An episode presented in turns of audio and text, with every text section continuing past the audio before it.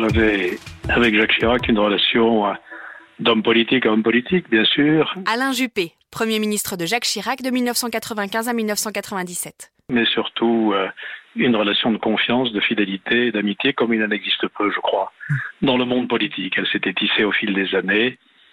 Je ne sais pas si on peut parler d'une relation filiale, peut-être, mais en tout cas, c'est euh, l'homme d'abord ce soir que je pleure. Catherine Ney, journaliste politique d'Europe 1. À la fin de chaque meeting où il passait partout, serrait les mains, il avait les mains tellement gonflées qu'il devait après mettre euh, les mettre dans l'eau, dans l'eau froide pour qu'elles dégonflent et que c'était très douloureux. Il avait très mal aux mains. Il se, la nuit, il se mettait de la crème sur les mains, m'a-t-il dit, parce que voilà, mais il continuait. Et il se démaquillait aussi le Il soir. s'est maquillé parce que euh, il est- les dames l'avaient tellement embrassé qu'il avait du, du fond de teint, du rouge à lèvres sur le.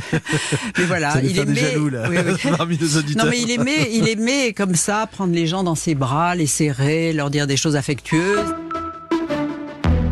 C'est un homme, euh, excusez-moi de vous le dire, mais on se serait fait euh, couper les, ce que vous savez pour lui, quoi. hein. Joël Morin, garde du corps de Jacques Chirac pendant plus de 20 ans. On l'aimait, c'est pas plus compliqué que ça. Il s'inquiétait toujours de savoir si les choses allaient bien, s'il n'y avait pas de problème, si on était bien. euh.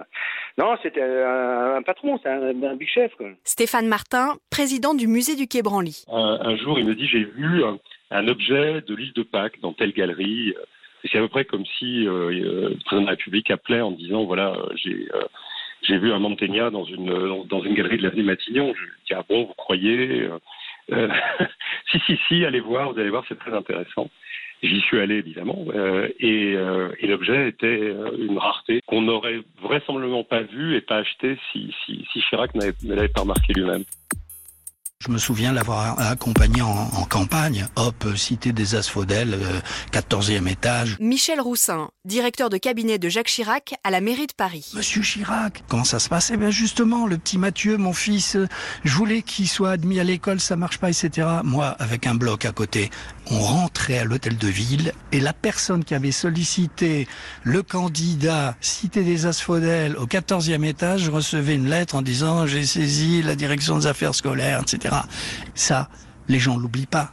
Voilà, c'était un homme abordable. Jean-Pierre Elkabach, journaliste et ancien président d'Europe 1. Je l'ai interrogé quelques fois quand il a accepté de parler et je reconnais que c'est les pires moments de ma vie professionnelle que j'ai passé avec lui parce qu'il était très dur, très menaçant.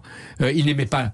euh, la- il était mal à l'aise avec la presse, ça on le dit, on le répétera, et que quand euh, je savais que j'avais à l'interroger, ici à Europe ou à la télévision avec euh, Alain Duhamel, c'était des nuits avec euh, des cauchemars et sans sommeil.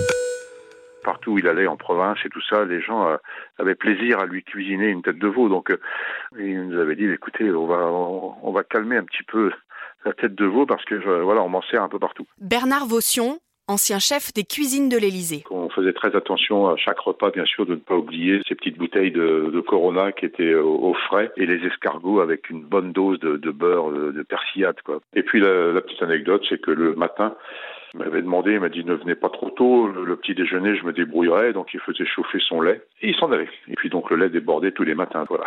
Denis Tillignac, écrivain et ami de Jacques Chirac. Je l'ai vu débarquer dans mon village, je me rappelle, un jour sous la neige, sous le préau. Il devait y avoir quatre, euh, quatre élus. On m'avait dit un, un, un techno, euh, un énarque pompidolien, ça savait rien qui, me, qui fasse rêver un gamin de 20 ans. Puis j'ai découvert une espèce de cow-boy formidable. Et dans la salle, et dans les salles euh, polyvalentes de nos, de nos petits villages de Haute-Corrèze, ben, c'était carrément euh, Elvis Presley à Las Vegas.